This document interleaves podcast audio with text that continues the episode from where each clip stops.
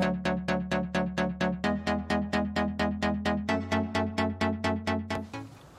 各位好，这里是小程说三体，然后有几天没跟大家见面了啊。前几天呢，一个是给大家讲这个悬疑案件，另外一个就做了一个开箱视频。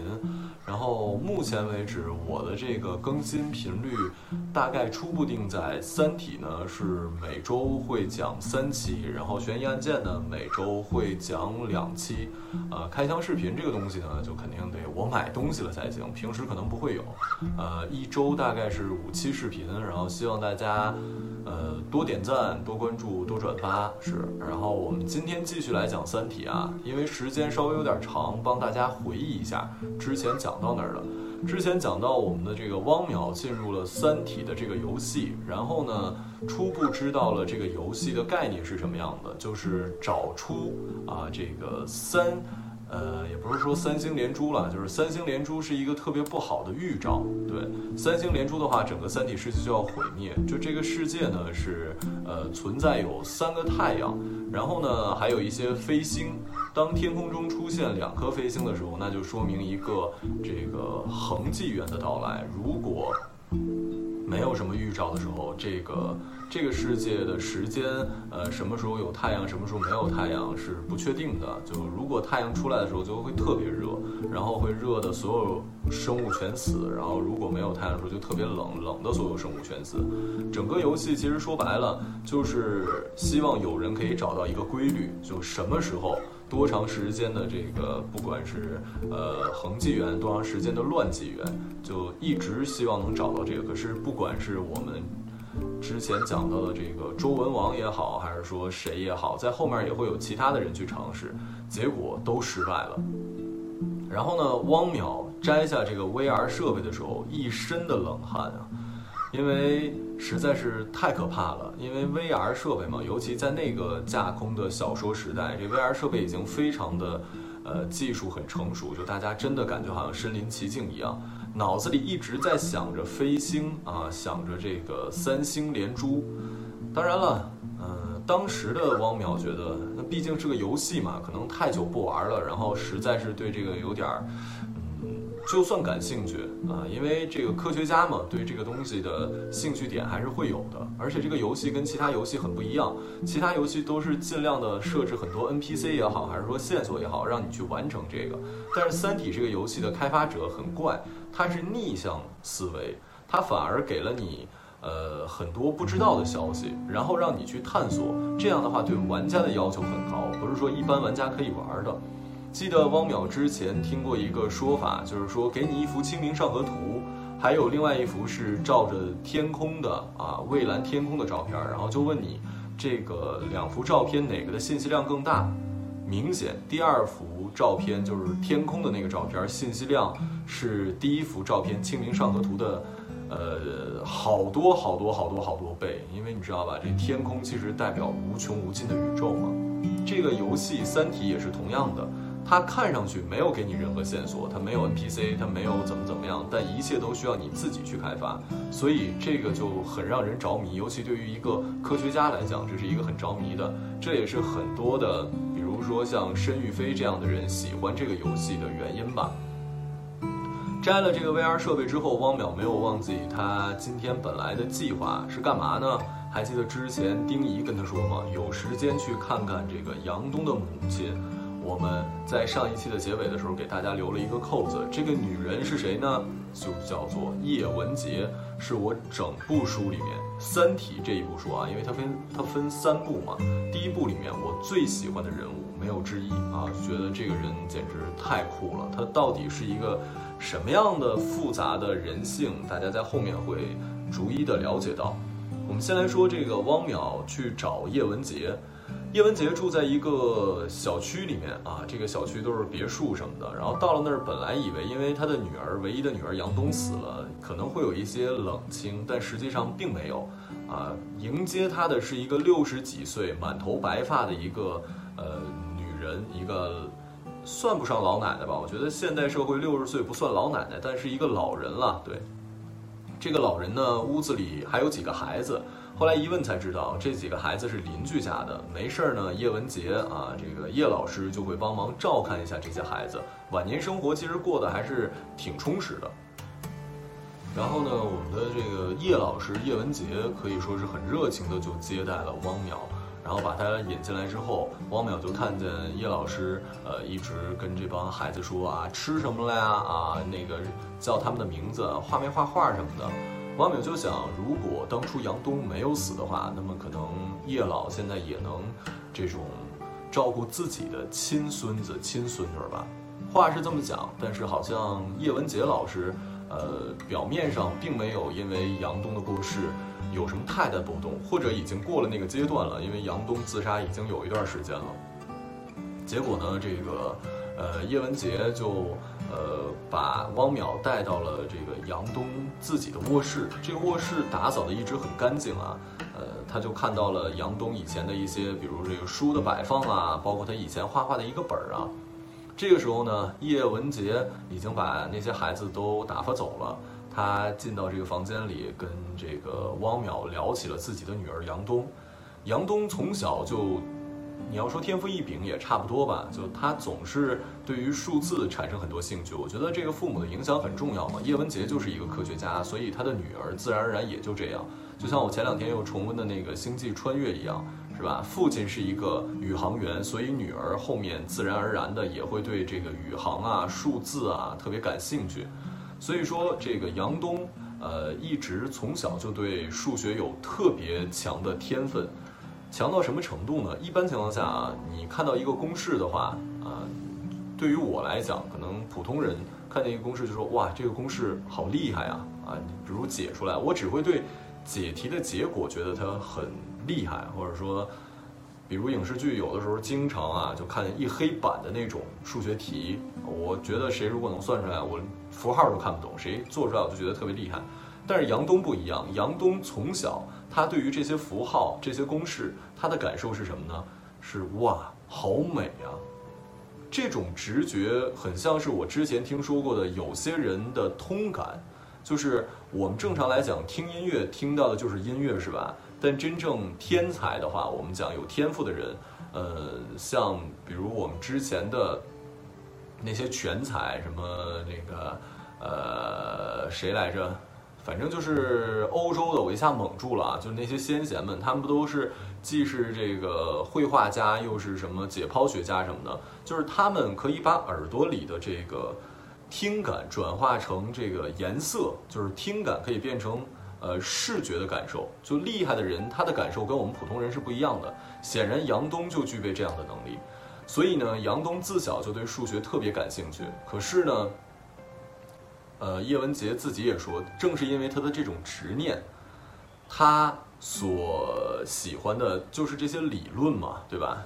你真的当这些理论作为他最重要的支撑的时候，这些理论破灭的时候，他也就选择活不下去了。就这样跟这个汪淼聊了自己的女儿的一些过去之后，汪淼临走的时候才想起此行的目的。一方面呢，是为了这个丁仪说的，让你去看看这个叶文洁，杨东的母亲。另外一个很重要的原因是什么呢？就是还记得申玉飞跟他说的吗？为了证明自己说的话是真的，申玉飞让他找到一个可以看见宇宙射线的地方。然后在三天之后，就申玉飞说完话的三天之后的凌晨一点到五点，整个宇宙将会为你闪烁。可是观测这个宇宙背景辐射，它是需要特殊的设备的。于是呢，因为叶文洁是这方面的专家嘛，汪淼是做纳米材料研究的，其实跟他们这个应用物理不是一个领域嘛，所以需要通过叶文洁介绍。叶文洁说这个很简单啊，他就认识一个人，那个。沙瑞山啊，就在北京的附近密云县那边。另外一个可以观测的地儿在乌鲁木齐，就比较远了。于是乎，这个汪淼告别了叶文洁，呃，准备前往这个瑞沙山的这个观测基地。这个地儿呢，我说了，在这个密云县那边，反正就是七拐八拐的吧，走到了一个这个丛林深处，就发现了这个实验基地。之后呢，瑞沙山就问他说：“您要干什么呀？”呃，听说是这个叶老师介绍来的，说啊，我是想看这个宇宙背景辐射，呃，请把精度帮我调到百分之一到百分之五之间。然后瑞莎山听到之后就觉得很惊讶，说：“您是我们这行的吗？”呃，我是搞这个纳米科技的，那我可能需要跟您解释一下什么叫宇宙辐射。于是呢，这个沙瑞山就开始跟汪淼解释他所要看的这个宇宙背景辐射是怎么回事儿。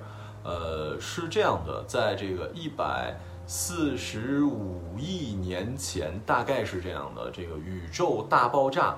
当时呢，宇宙的温度刚爆炸的时候，温度特别高，然后逐渐慢慢冷却下来。但是呢，就会有一种这个呃微波存在于整个宇宙之中啊。这这种微波就是宇宙辐射。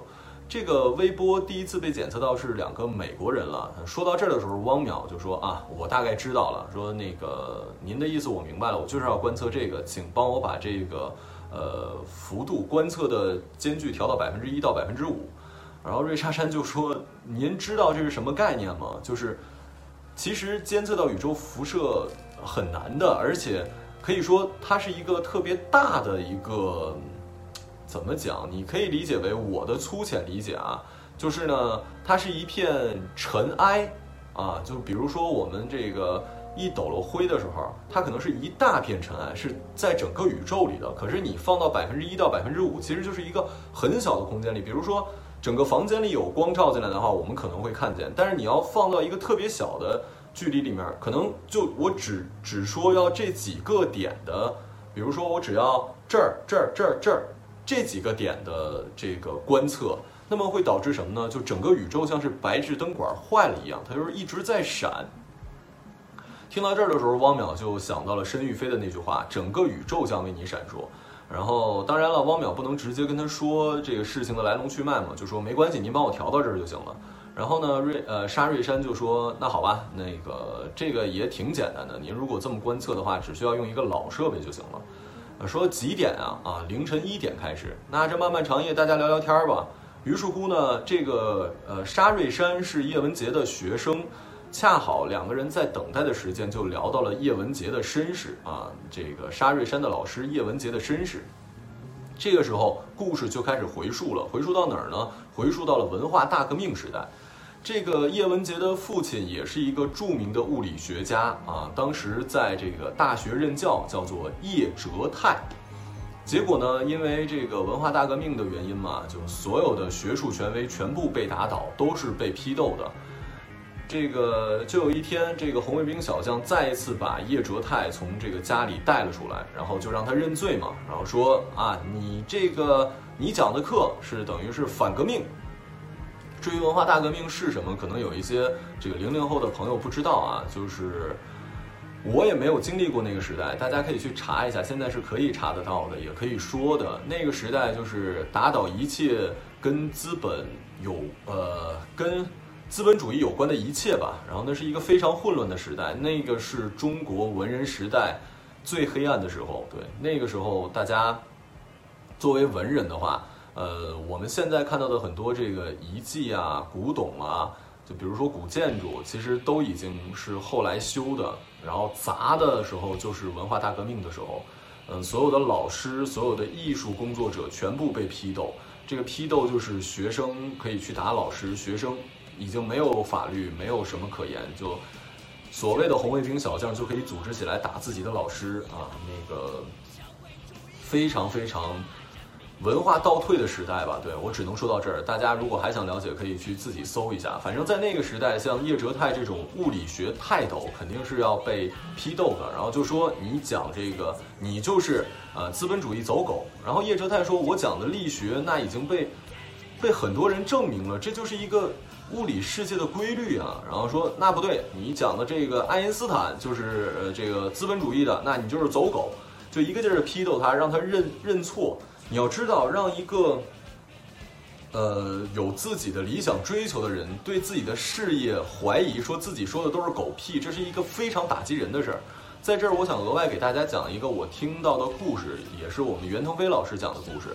就是他们那个时候在北大上学的时候，然后有一个呃历史学的教授，然后每一次上课就咳嗽，然后讲课也讲不了多少，学生就去投诉。后来这个校领导说，这位老师其实以前是这个呃特别厉害的一个呃历史学家，但是因为文化大革命的时候被批斗，就精神搞崩溃了。你知道是这个人是怎么精神崩溃的吗？就听起来真的是特别的耸人听闻。这种办法，办法就是让这个历史老师啊砌墙，砌了二十年的墙，然后就说，那学生就问说，哎，那砌了二十年的墙，这墙应该很多呀，在哪儿呢？我们怎么没见过呢？说不会存在的，因为每一次这墙砌好的时候，就会有人给推倒，然后让你继续砌，就不是在肉体上消灭你，而是在精神上折磨你。这样的话，会把一个真正有理想、有知识的人彻底搞疯的。所以你让叶哲泰来承认自己讲的都是歪理邪说，或者说都是不存在的，否认自己所学的。呃，这些东西是一个非常让人难过的事儿，这也是为什么当初的一些这个学者们不低头选择自杀的原因。叶哲泰就是不承认嘛。然后这个时候，叶哲泰的妻子，也就是叶文洁的母亲，从这个高台上走了下来，然后站在了红卫兵小将的阵容里，然后说：“我揭发。”就这一段特别像是那个《霸王别姬》里面的，呃。段小楼揭发程蝶衣的那一段，就是他的妈妈从这个时候的人设一出场的人设，我们就知道是一个特别审时度势的人。他只权衡自己的利益，他不会在乎别人的想法，他只会觉得自己是不是对的。自己如果是对的，那么其他的人都不重要了，他没有什么感情可言。这样的人，我们不能说他对还是错吧，每个人的生活观念不一样。反正就是他去揭发、指责自己的丈夫叶哲泰，说他就是反动派，他就是这个呃资本主义的走狗，他就应该被批斗。被批斗，然后这个叶哲泰也是彻底的就觉得被最亲近的人。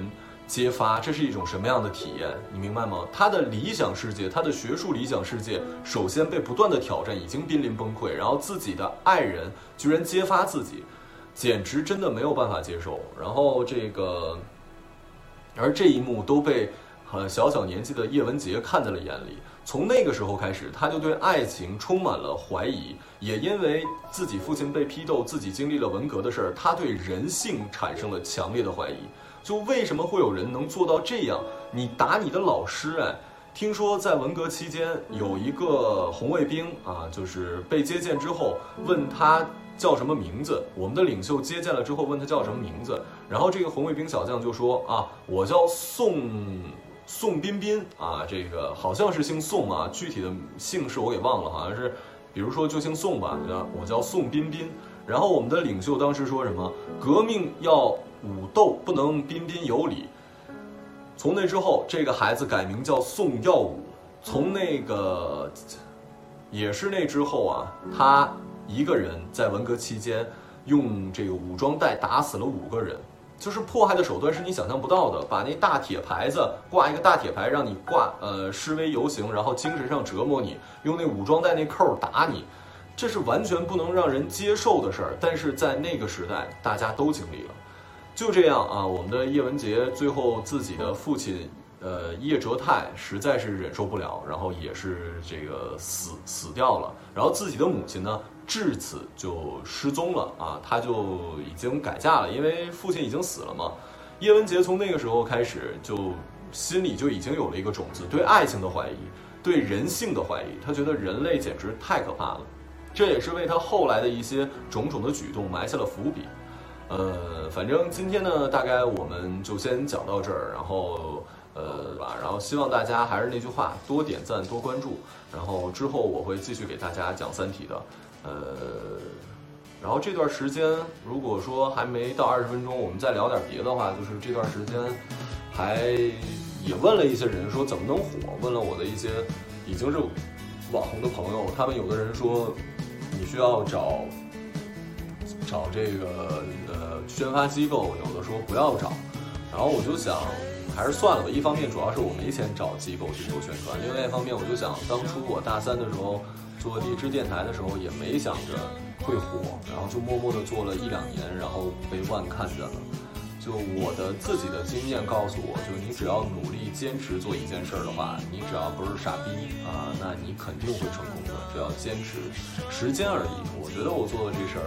不傻逼，然后我也会继续去做的，然后希望大家多支持吧，对，然后有什么建议也可以在下面留言，然后我们下期橙子说三体，我们再见，拜拜。